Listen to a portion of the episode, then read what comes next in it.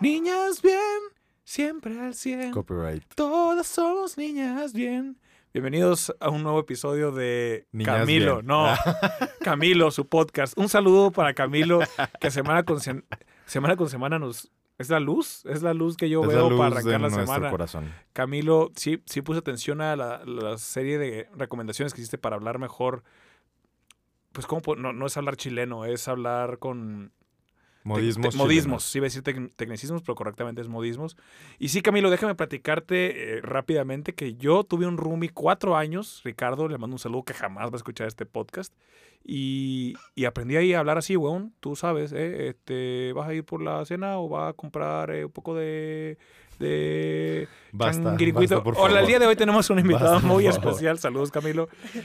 ¿Pero quién Día- eres? Yo soy Raúl aquí? Bonillas, este, y bueno, eh, Terrible. Hoy nos acompaña Diego Mayorga. Diego, Hola. ¿cómo estás? Estoy sobreviviendo un lunes más de la, de la vida de un productor. Es, es- pesado psicológicamente el lunes, nos explicaban Sí. ahorita.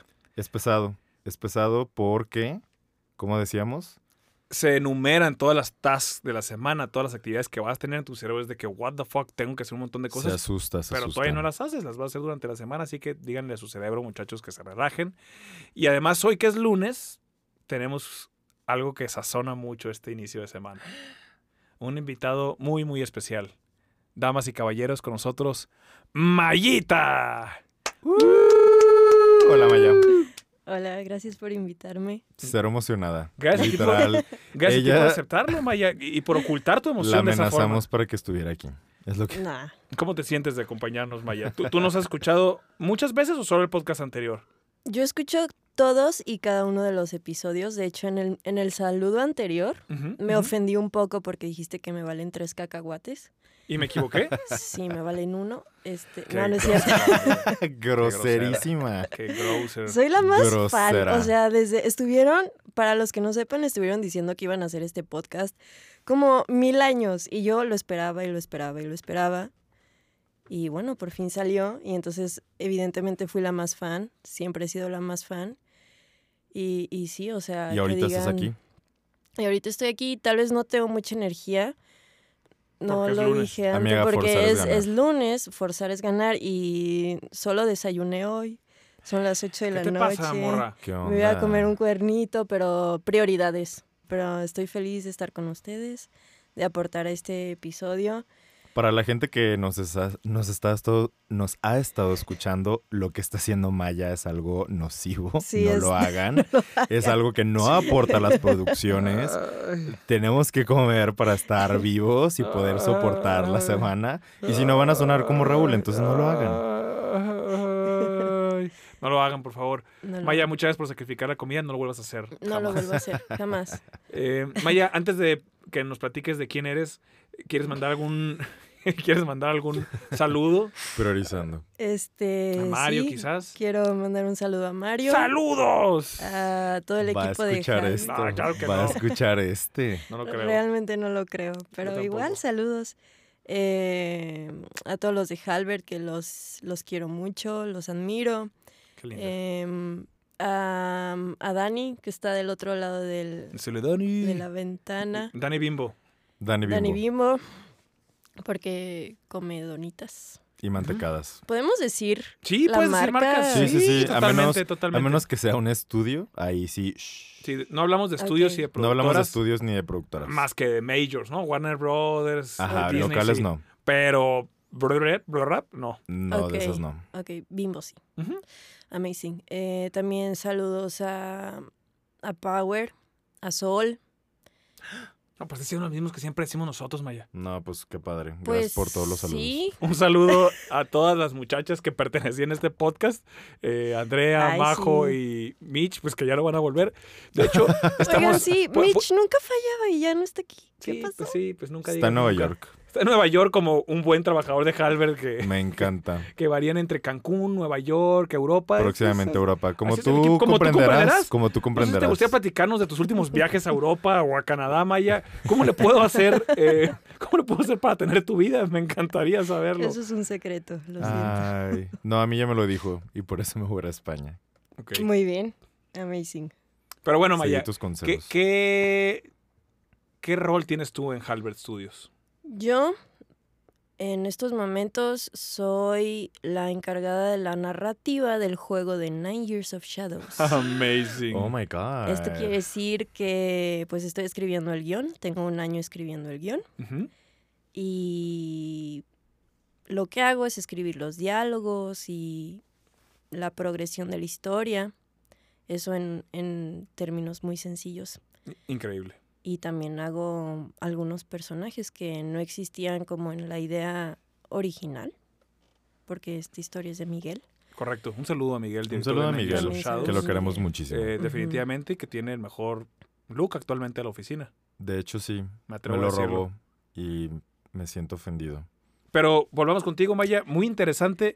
Has desarrollado más el universo que, que concibió Miguel y le has metido de tu cosecha. ¿Qué tan difícil es trabajar sobre la idea de alguien más?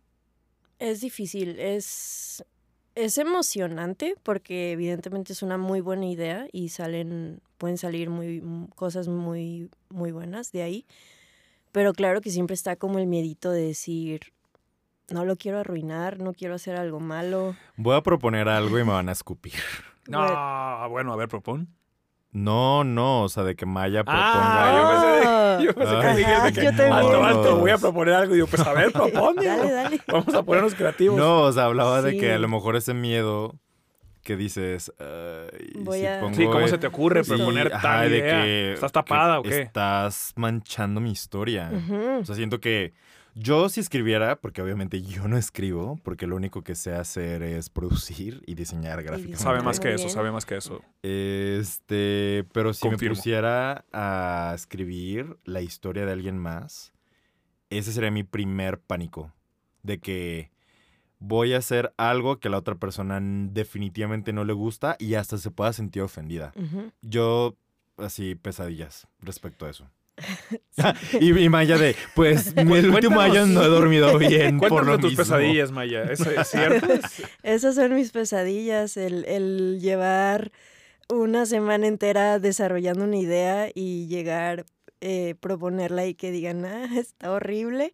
Está Eso da mucho pero miedo. no, y quiero aclarar, ajá, quiero aclarar que Miguel en la vida me ha dicho esto está horrible. Nunca, nunca, nunca. Miguel es muy bueno, muy...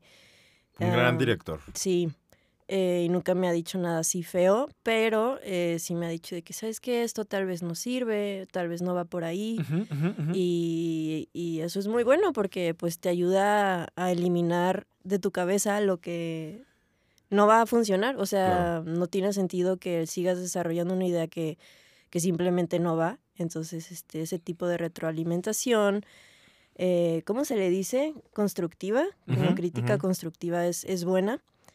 Y siempre ha sido así. Entonces, este, sí, claro, da mucho miedo llegar con ideas que, que puedan ser malas o, o eso, sobre todo decir tanto tiempo pensando en, en algo que al final no, no funciona o, o- o es malo, no sé. ¿Cuál, cuál es la peor retroalimentación que te han dado? O sea, en cuanto a dureza.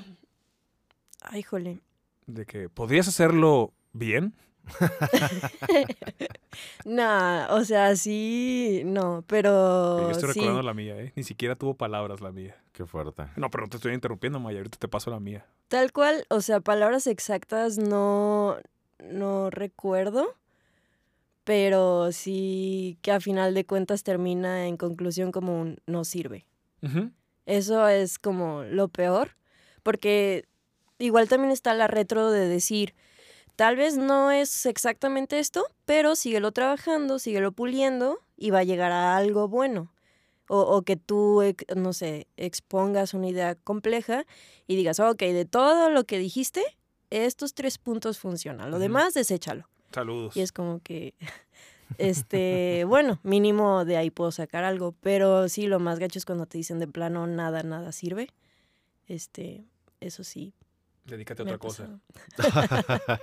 Yo no lo he dicho. No, todavía no me dicen Todavía eso. no te dicen eso. espero, que Qué nunca, fuerte. espero que nunca te lo digan. Maya, no creo. No creo que te lo vayan a decir. No, y es que al final creo que podemos empatizar mucho que el contar historias, que este es el tema de este bonito episodio, pero esta... Storytelling. El storytelling, story time y demás nombres que la chaviza le pone, Creo Saludos, que, chavillos. creo que mucha gente puede empatizar con eso.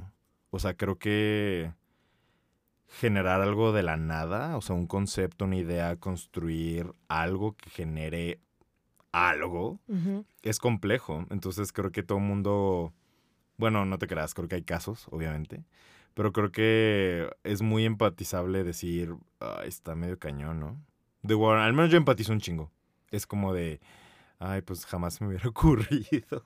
Sí, y que como dices está, está cañón porque cuando creas algo, pues digo, en mi caso no es de la nada porque ya, como dijimos, es la idea de Miguel, pero obviamente pues todo lo que está sobre el guion, o sea, en el guion, pues ha salido de mí, o sea, de mis experiencias, de lo, de lo que yo considero algo alegre, algo triste, claro. un momento doloroso, un momento chistoso, que al final si te dicen de que "Eh, está chafa, pues te están Pues diciendo... tus experiencias están Está chafas. Sí, ¿cómo te- Tu vida ha estado chafa, amiga. Sí. Y ni modo. Sí, entonces es bien importante entender que muchas veces no, lo- no te lo tienes que tomar personal y que, que siempre hay algo que mejorar, ¿no? O sea, no, no decir, "Ah, no sirvo, pero sí decir, ah, puedo... Ah, Bueno, los que no, perdón, te interrumpí Sí, un está poco. bien. Pero los que no saben, Raúl también ha escrito muchas cosas en su vida. It's true. Y es bueno. Debo admitir que es bueno. Favor que me haces. Este, pero a ti, ¿cuál ha sido la peor retro que te han dado? Sí, la recuerdo bien.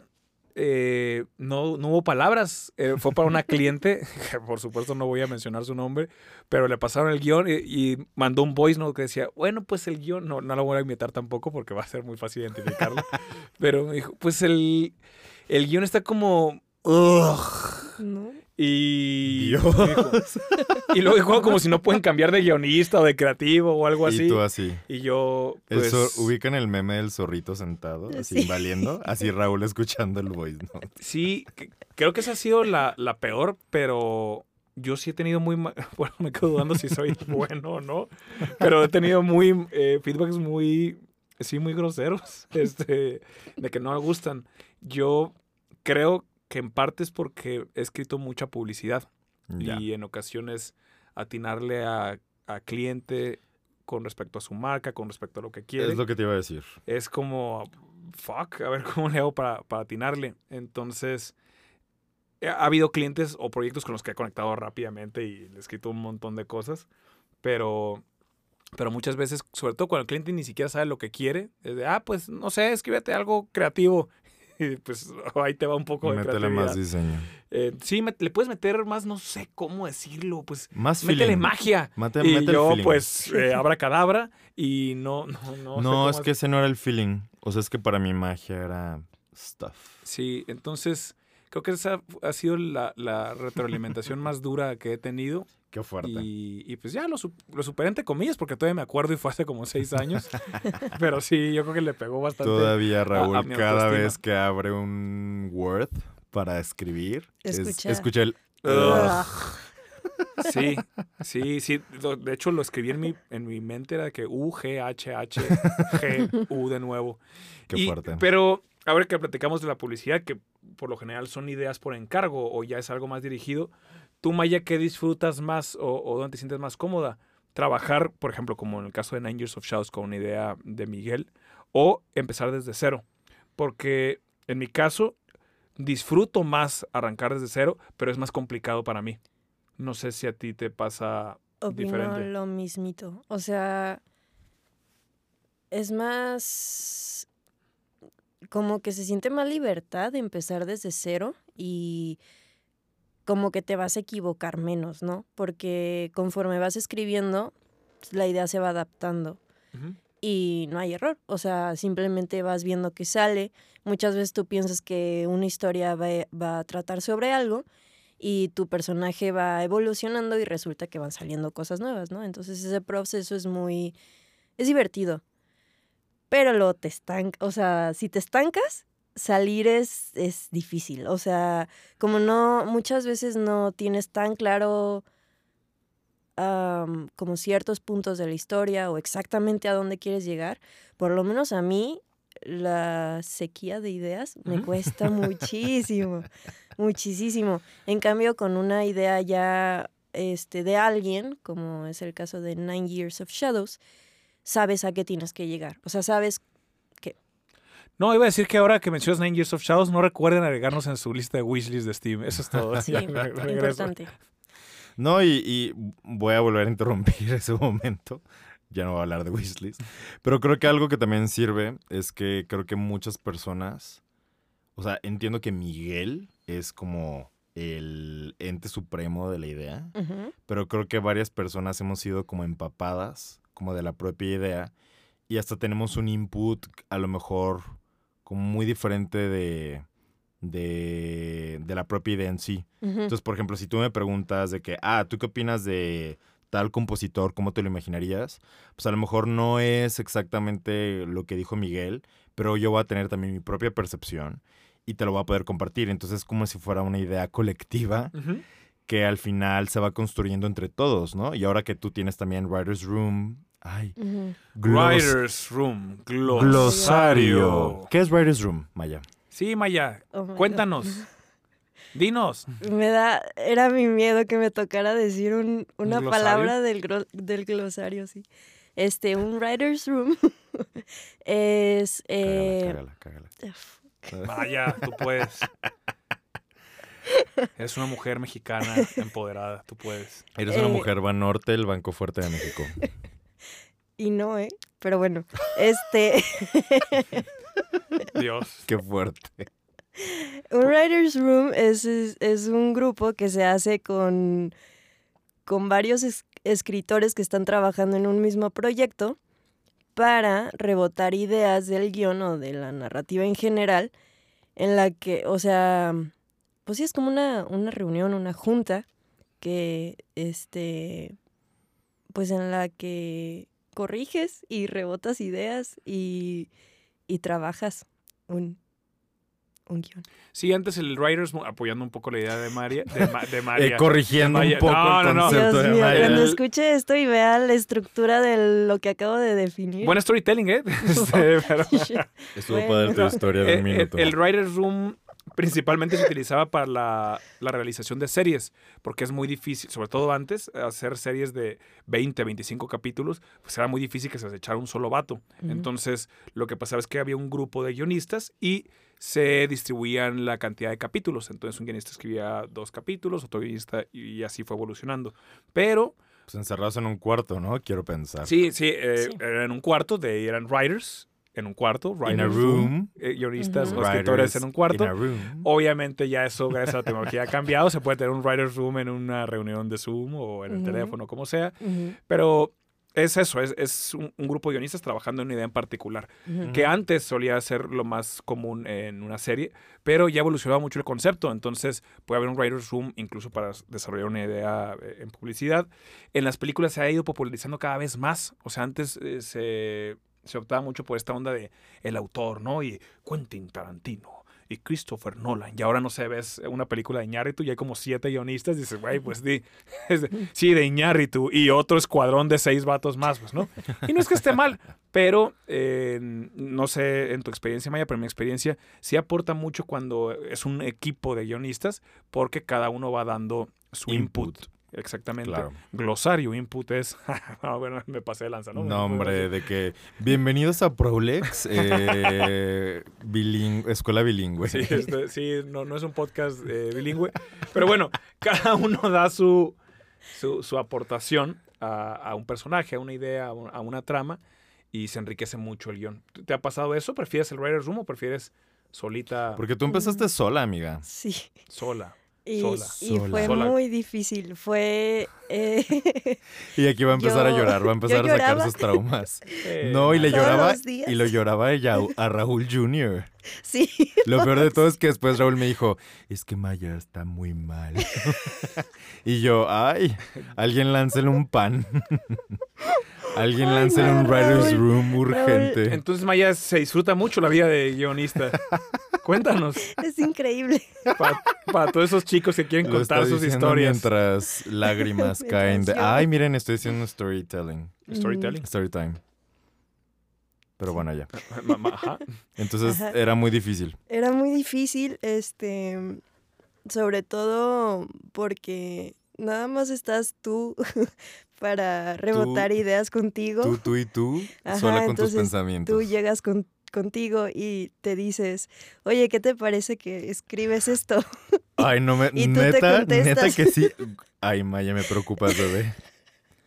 Te contestas, wow, está increíble, y pues lo escribes, luego lo lees y tú te dices, te quedó muy bien, y O- Oye, Maya, ¿y, y esas ¿Y con y cuál esas Maya voces- estamos hablando ¿Y, ahorita? y esas voces están ahorita aquí en el cuarto? ¿O, no, esas o están cuando desaparecieron, desaparecieron cuando Raúl llegó a mi vida. Ok, ok. Y, y este Raúl eh, es ¿de qué color? ¿Es verde? ¿Es- Raúl es un animal. Ah, No, Raúl, te quiero mucho, gracias por ayudarme. Ah, Y bueno, de luego- nada, Maya. Raúl, tú también, Raúl, pero Raúl Jr. tú no, Raúl Jr. Sí, Para no, los que no sepan, en el estudio tenemos. No, no nos gusta repetir nombres. Y tenemos. De- había dos Pablos, hubo un momento que hubo cuatro Carlos, dos Majos. ¿Tres? Según yo son dos. Es, es continuamente, continuo el, el repetir el, no- el nombre. En México somos muy poco originales para los nombres. Bueno, Maya es especialmente original, pero no es tu nombre original. No es mi nombre No. original. So, ¿Va a haber name reveal? Sí. A ver, ¿cuál es tu name ¿Cuál es tu nombre ¿Cuál es tu nombre verdadero, Maya? Mi nombre verdadero es Mariana. es muy bonito nombre. Cuando eras alumna Basic. mía te decía Mariana. Super Sí. basic. Y luego ya todos de que, oye Maya, y yo dije, ah, ok, It's pues okay. no le voy a decir Mariana, pues, Perdón. ups, Sí, ups, sí. pues Pero de bueno. hecho hay otra Mariana. Pero no es problema, hay otra Mariana, ¿no? Ah, sí, Sí. claro. Es, es que, perdón, a ella le digo mazapán. Ah, Un bueno, saludo pues no es, no es problema porque ella es mazapán y yo soy Maya, entonces todo. Mira, maravilloso. Pero habi- hay dos Raúles. Uno es Raúl Senior, que está aquí. Saludos. Senior. Soy yo. Y el otro es Raúl Junior. Y Está en- principalmente en la cabeza de Maya. está, mm, pues ya está más en la cabeza de Miguel, porque es realmente el productor de dirección Raúl. Este... Pero fun fact, Raúl era mi becario. Ah, lo que iba a decir. Es que realmente todo empezó porque Raúl realmente era el becario de Maya. Y ahí es donde Maya dejó de hablarle a las otras tres Mayas para poder hablar a alguien de verdad, Story que se llama Raúl Jr. Felicidades, Maya. Debe ser un Me recorrido da mucho difícil. gusto, amiga. fue todo un logro. Gracias. Este, y luego, un par de meses después, eh, llegaron a mi vida Andrea y Brenda. Y fue cuando se hizo el Writer's Room. Y me han ayudado mucho. y han aportado mucho a la evolución de, de los personajes y a corregir cosas que yo ya no veía, porque eso pasa. Y pasa rápido. O sea, una vez que ya leíste tu guion 30 veces, dejas de ver lo que está mal y a veces lo que está bien, que empiezas a dudar de todo. No sé si te ha pasado, Raúl, que inicias con una idea y dices de que, wow, esto me gustó mucho. Y luego la lees muchas veces y dices, ya no estoy tan segura de que me haya gustado. Me pasa, pero al final, cuando estoy desarrollando la historia o la idea, me meto mucho y me emociono con. Y ya que acabo y me, y me salgo de como ese universo ficticio que creé y digo, ah, qué eh, porquería no- escribí. No está tan cool. No está tan Ah, padre. el, y- Hola, ¿cómo estás? Y eh, yo no escucho voces, pero lo que hago es escribirle a pues escribirle a amigos o, o- o a las personas involucradas y que sean muy sinceros conmigo. Pero por lo general sí, mi mayor temor es que sea que resulte aburrido. No sé por qué creo que, que- que escribo de forma aburrida. Um, pero Pues no siento que es lo mismo, o sea, viene todo del este síndrome del impostor, ¿no? Que ha sido mi peor enemigo los, el último año, pero, pero sí, como que todos tenemos miedo a que algo suene tonto o que, sue- que sea aburrido o que no funcione realmente como tú, de que el gran reveal y dices, "Eh, no, Sí, no. ya sabía desde la hoja 3. Ajá, entonces, como que esos miedos son muy comunes. Se escucha una, una salida de gas. Vamos a tener que cortar Vamos esto. a explotar. Dios, No me vamos gustaría a morir. explotar. No, ya está. Ya estamos bien. Ajá. No, Disculpa, Maya. Pero es que si explotamos, quedan todavía dos mallas, ¿no? Sí, y pueden volver las chicas para la segunda temporada, las chicas que ya nos dejaron esta temporada. ¿Qué, Ah. qué- qué le preguntaba a Miguel hace unas semanas también, él, él- eh, ha estado en diferentes tipos de producciones, ahora de videojuegos, ha estado mm, también como director en publicidad, en cortometrajes. ¿Tú qué has disfrutado más escribir esta aventura de- del videojuego? Que no es para menos mencionar que hay pocos guionistas en México de videojuegos y hay muchísimo menos guionistas mujeres de videojuegos. Entonces, creo que tienes un rol muy único, por lo menos en México. Eh, Aplaudo. Y lo aplaudo y te lo reconozco, Gracias. Maya, porque es, pues es, es- no es poca cosa, es bastante loable. Gracias. ¿Tú qué has disfrutado más este proceso de, de aprender a narrar en, en videojuego o prefieres narrar en, no sé, en cortometrajes o narrar en Insta Stories? Porque es importante decir que el concepto de storytime no es nada más, ah, guion, eh, guion de películas y demás. El storytime, perdón, el storytelling y Ah. también eh, se ha acuñado este concepto de storytime, que es más bien platicar algo. Story time Pero el storytelling ya se aplica en, en política, se aplica en, eh, en publicidad, se aplica en videojuegos, evidentemente, en, en- en películas, en series. ¿Tú dónde te hallas más o dónde te sientes más, más cómoda? Pues ahorita sí en videojuego. O sea, yo creo que ya es porque tengo games. muchísimo. Ya porque ajá. llevas un rato. Sí, llevo muchísimo sin escribir este en otro formato. Eh, antes disfrutaba mucho escribir cuentos cortos, eh, guioncitos así chiquitos, em, como para formato como cortometraje, ¿no? Pero pues sí, ya tengo, mm, por lo menos desde que empecé con el juego sin escribir nada así, entonces sí tengo muy, muy ahorita, ¿cómo se podría decir? Sí. ¿Cayó? ¿Dijiste lo abrazaste o qué dijiste hace tres segundos? Yo dije lo abracé, fui yo. Ella, Ah. él. Ajá. Yo soy Raúl, Este, él es Diego. Pues sí, lo, lo abracé y ahorita estoy disfrutando mucho escribir así y sobre todo investigar sobre otros juegos y ver cómo lo hacen. Es muy interesante, eh, lo cual antes no era muy consciente. Lo disfrutaba, pues obviamente como cualquiera, inconscientemente que estás jugando y dices, qué, qué cool está este juego, pero no notaba cosas muy específicas que ahora sí. Y, y es padre porque aparte me sirve, es parte de mi trabajo, ¿no? Sí. Este, pero sí, y también quería agregar, que no es parte de la pregunta que me acabas de hacer, pero es un poco injusto que no lo diga, que antes de que las otras mayas aparecieran, eh, tuve un trabajo muy cercano con Miguel que me ayudaba mucho a entender su historia y a ver de qué manera, mm, como, em- o sea, lograr este, no sé si la palabra es como ritmo o, o forma de trabajo, no sé, o sea, de qué manera escribir el guion, porque fue prueba y error, prueba y error. eh, y él me ayudó muchísimo y de verdad que los primeros meses cuando me reunía con él a, a trabajar la historia y el guion en sí, este, los días que nos juntábamos salía súper feliz, ¿no? De esas veces que, Uf. que haces algo de tu trabajo y, y cuando acabas terminas como mu- mentalmente muy agotado, pero que dices, es que me encanta, o sea, de verdad es algo al- en lo que me quiero dedicar y, y sé que me hace feliz. Y, y yo creo que si no hubiera tenido esas primeras experiencias, tal vez, digo, no quiero decir que me hubiera rendido, pero gracias a que tuve esos momentos, como que cuando era difícil yo me recordaba de que, "A- acuérdate que sí, sí está padre, no todos son las otras mayas diciéndome de que, ah, no sé si funciona, No sirves, pero No sirves. Sí. Qué fuerte. Pero ese proceso Escribe sí, telenovelas. no, telenovelas. Ay, qué fun. Sí, escribe telenovelas. Mm, better not. Pero, pero sí. em, en conclusión, en resumen, eh, ahorita videojuegos games. me gusta. Games. ¿Te, te gustaría desarrollar una idea desde la premisa en- para un videojuego? Sí. Maya's World. Ah, Maya. Pues sí, con las otras mayas, obvio. con las otras mayas, claro. Eh, Ma- Mayaverse, eh, estaría perro. The Mayaverse, yo lo vería. Gran idea. Sí, pues. Gracias. no, sí, sí, sí me gustaría escribir más. Digo, ahorita estoy muy clavada con esta historia, pero, pero sí, sí. De repente sí digo de que, ah, mira, un juego sobre esto. Y ya ahí queda, ¿no? Pero, pero sí. Sí, sí, fíjense que yo al inicio también traté de involucrarme mucho en la cuestión de del guion de videojuegos.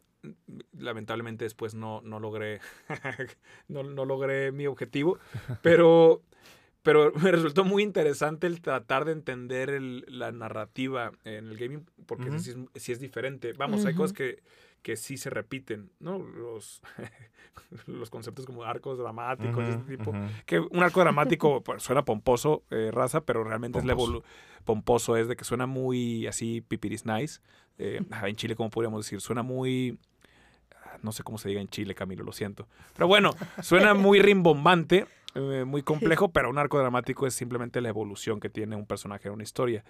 Y es muy interesante porque la capacidad que te da eh, los videojuegos en cuanto a fantasía y en cuanto a situaciones es riquísima. No significa que no haya eso en las películas o en las series, pero digamos que, que en los videojuegos, a mi parecer, no sé qué tú opines, Maya, es más fácil romper como estas reglas de verosimilitud.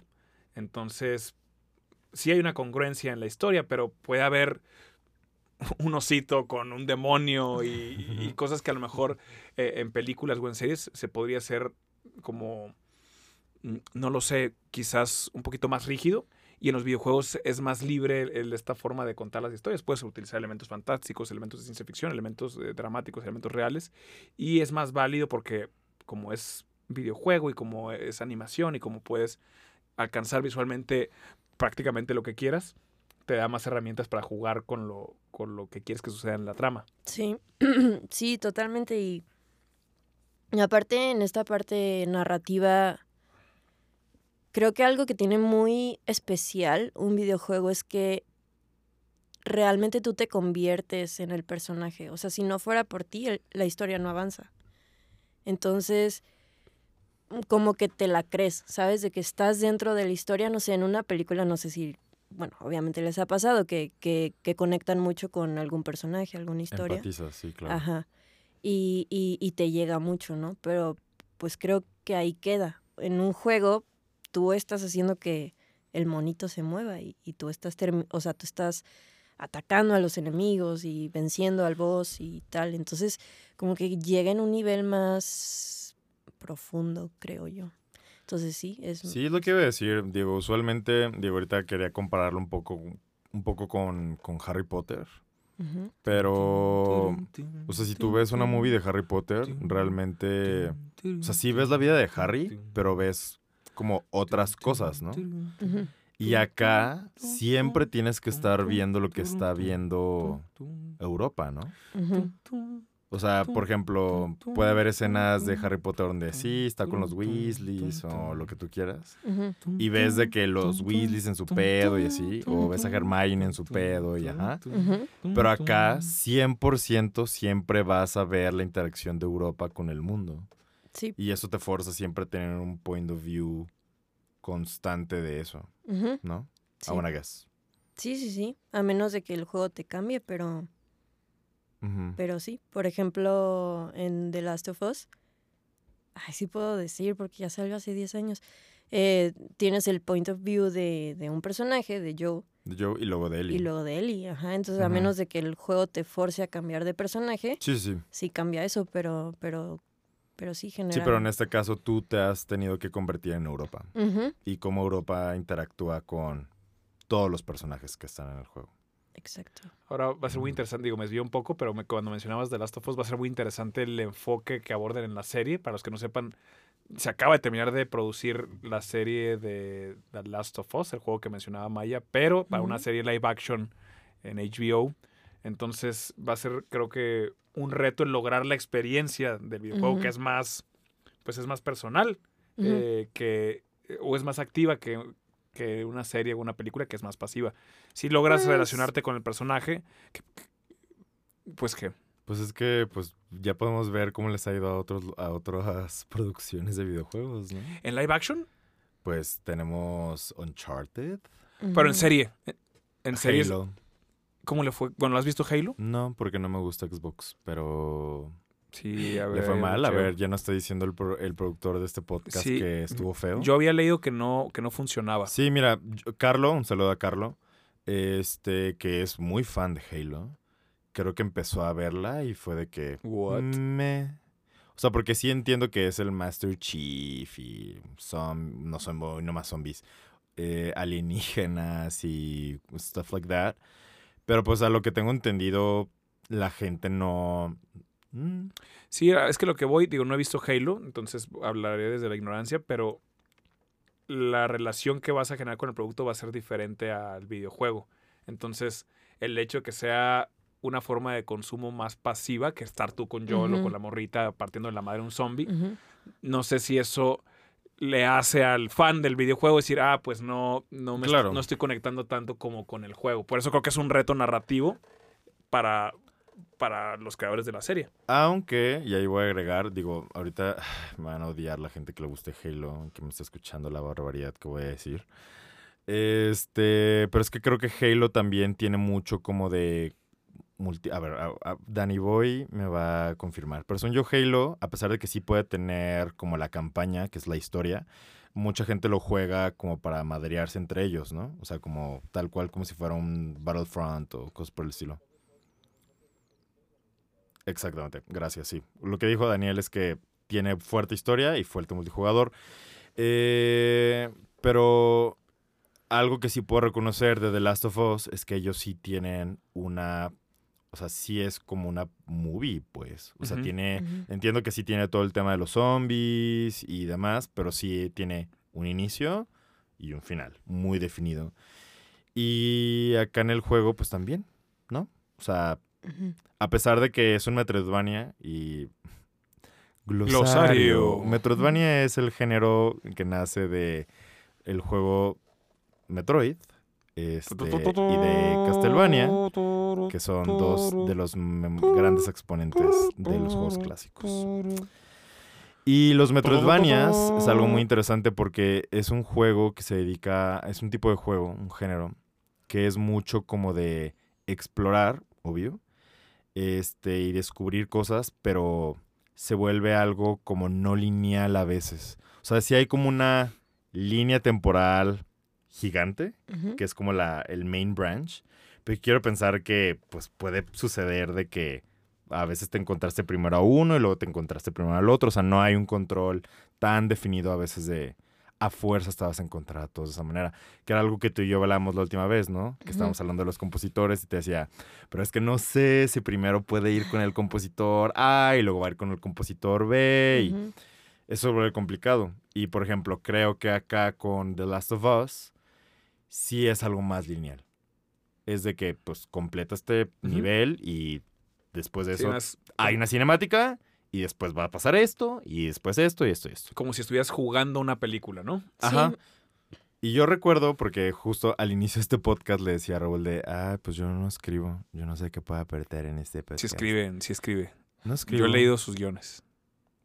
Sí escribe. No escribes todos los días, pero puedes, ¿Eh? tienes la capacidad de escribir. ¿Eh? no me acuerdo, creo que el último que escribí fue hace como siete años. Pero sí, pues en tu materia, Blit. ¿Tanto tiempo ha pasado ya? Pues sí. Tengo que irme. bueno, no me acuerdo cuándo fue la materia, Raúl. Pero, este...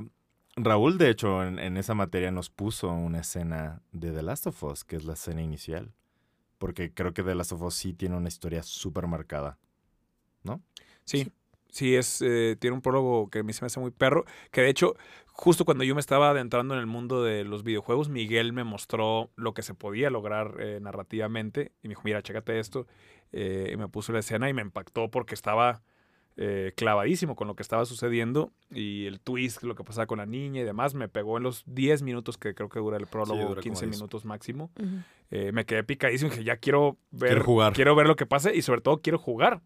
Entonces creo que es un gran ejemplo mm, para, para alumnos el, el cómo te puede inmer- cómo puede ser inmersivo el proceso de, de- de un videojuego o de una buena historia. Entonces creo que eso es, es algo muy fregón que se puede lograr gracias a la, a la interacción que hay en, en los videojuegos. Yo tengo una pregunta para ustedes, sobre todo porque ahorita que dijiste de que eh, no se escribe.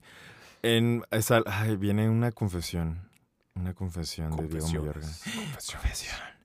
Este, pero ubican que hay gente que tiene como estos escenarios mentales de que, ay, si yo estuviera en Howard's, mi vida sería así. Ajá. O de que, ay, si yo ganara un millón de dólares, ¿qué haría con ese millón? Y se imaginan en Capri gastando corriendo autos y demás, ubican. Sí, sí, totalmente. Yo, y es algo que la otra vez le hablaba a Miguel de eso, y está relacionado un poquito con, con la plática que tiene Miguel con la pregunta que les voy a hacer.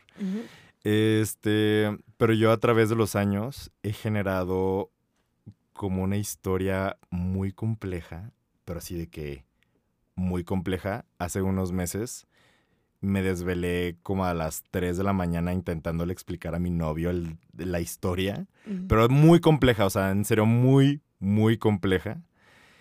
Y está en mi mente. Pero, en, o sea, esa historia tiene pies y cabeza porque escucho canciones que aportan escenas en mi cabeza.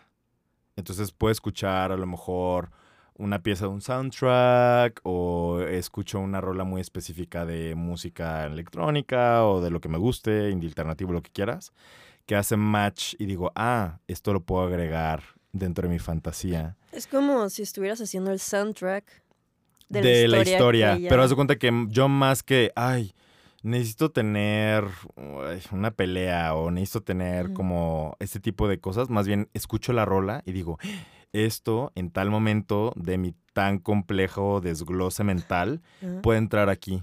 Y por ejemplo, ahora que Miguel ha estado componiendo muchas cosas para el juego, le digo, ah, es que esto, esta rola particular entró en mi, o sea, conectó en mi fantasía.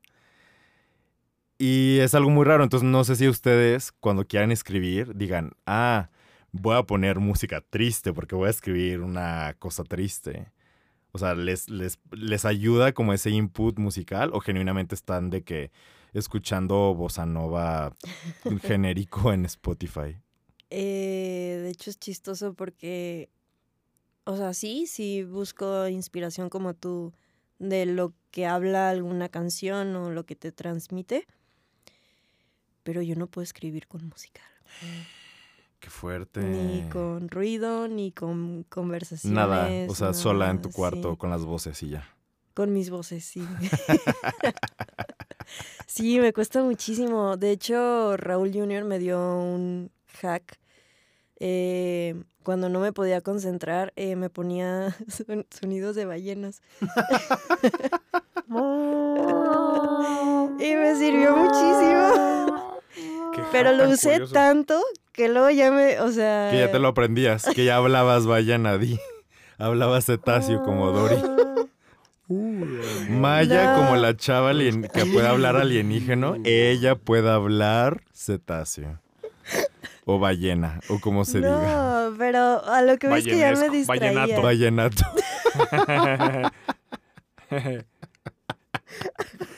A ver, a ver, yo- Maya, di hola en ballena. A ver, Maya, por favor, señor profesional, se nos acaba, se nos está acabando el tiempo. aplauso. Yo nada más para contestar la pregunta, a mí sí me sirve mucho la música.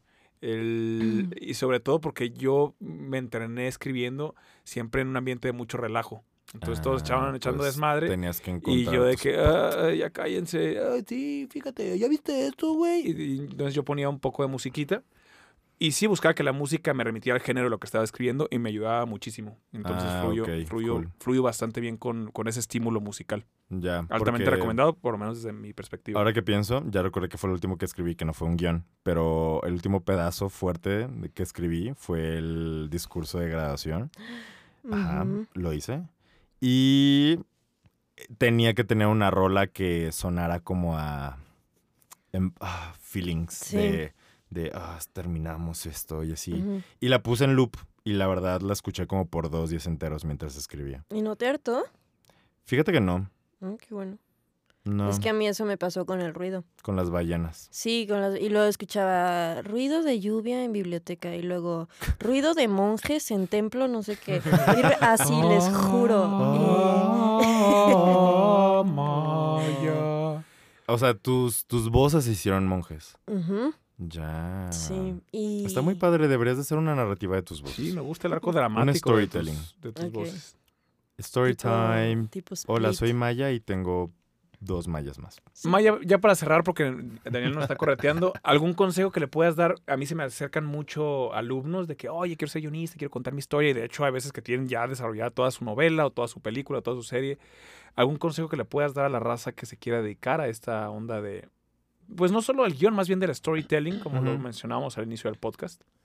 Sí, creo que el, el- son dos. Uno es no dejar de escribir, o sea, independientemente que sea una buena idea o una mala idea, es, o sea, escribir todo y, y todo el tiempo. O sea, ponerte eh, 15, 20 minutos al día y escribir lo que sea, de que hoy desayuné, bla, bla, bla, y entonces me empecé a imaginar otra malla, no sé, lo que sea y, y van saliendo cosas, entonces luego esas ideas se convierten en historias y así, ¿no? Entonces, y ayuda mucho a, la- a la creatividad, ese es un consejo.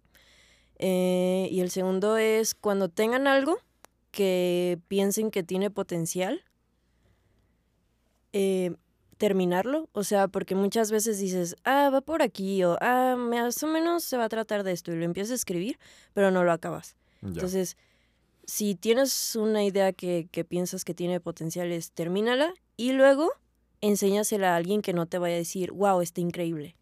O sea, Ay, amiga, deberías ajá. escribir todas las películas de todo el mundo, de todos los tiempos. está wow y me encantó y wow. Es que eres tan creativa, eres tan inteligente. Sí, vayan con alguien que les diga, Está X. What is this piece of shit? No sentí nada. no, no, no, no eso, Ay, pero, pero que te Con vaya Gabo, a que criticar. vayan con Gabo.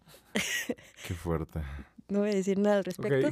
Este, sí, o sea, sí, a lo que voy es con alguien que te vaya a criticar lo que te tenga que criticar, que te vaya a señalar lo que está bien, pero que no se quede en un, wow, Ah, qué talentoso eres, padre. me gustó, ajá. O sea, si quieres que algo realmente mejore y llegue a ser algo bueno, vayan con alguien que sí les diga la verdad. Y ese consejo, amigos, aplica no solamente para guion o escritura, aplica para lo que sea. Aplica para si eres un editor y quieres enseñarle cómo editaste un video, pues no vas con tu mamá y le dices, ¿cómo te gusta mi video? Y te va a decir que sí. Ujú. Si eres diseñador gráfico y eh, quieres hacer un diseño, no vayas con tu hermana y le digas, ¿te gusta? Porque te va a decir que está muy bonito.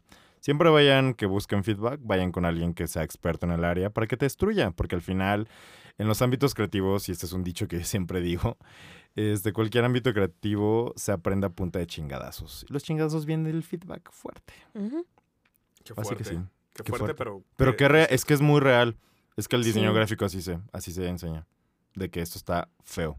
No funciona tu línea. Bye. Saludos. Y también sí puedo agregar a lo que acabas de decir muchas veces, como ya sabemos quién nos va a dar ese, esa retro, nos da miedo llevar el... El retro. Ajá, o sea, que dices, sí, sí le voy a decir, pero me falta pulir esta parte. O nada más que, por ejemplo, yo, ¿no? De que me quede bien este personaje y ya, ya se lo enseño. Y ya voy. Y ya, y no más que, y lo aplazas muchísimo. Entonces es, a ver, ya tienes algo, ve que te dé la retro y trabaja sobre eso. Tengan coraje en sus propias creaciones. Sí, es difícil, pero es lo que te ayuda a mejorar. Pero es muy satisfactorio también cuando lo logras, ¿no? Sí. Es muy satisfactorio cuando logras el objetivo de.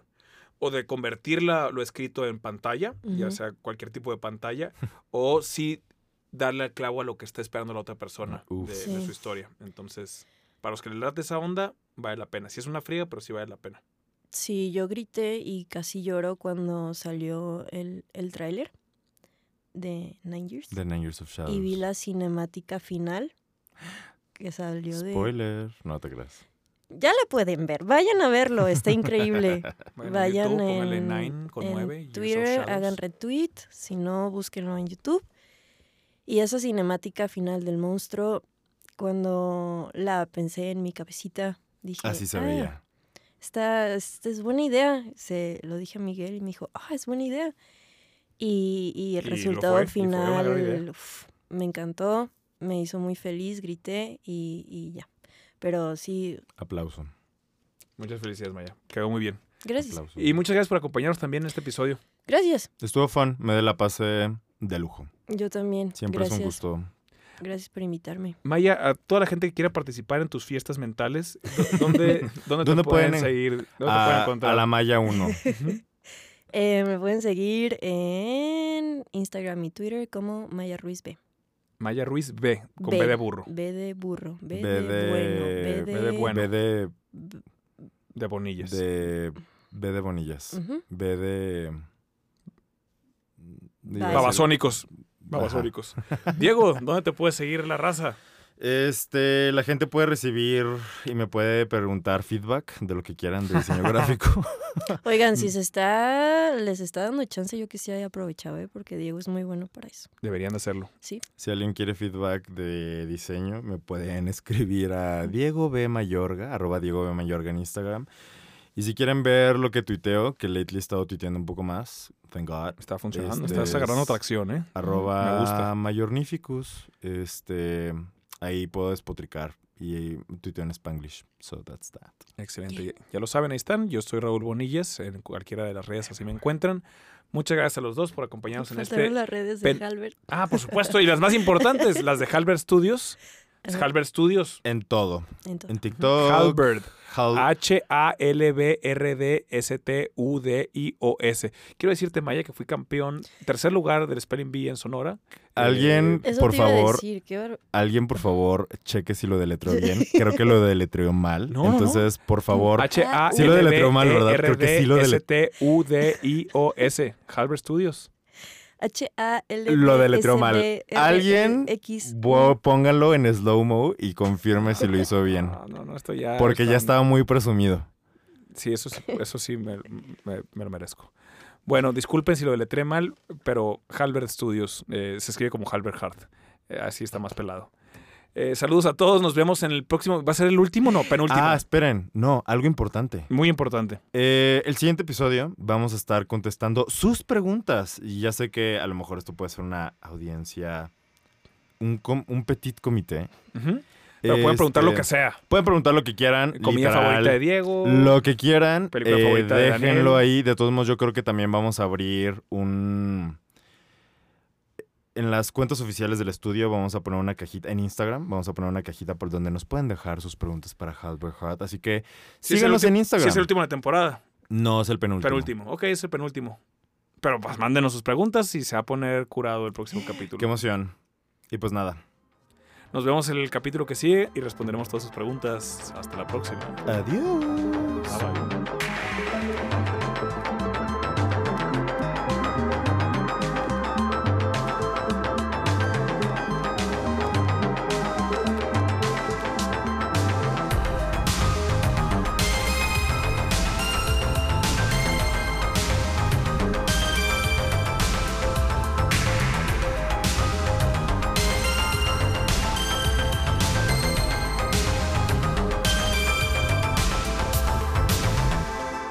Halbert Hart.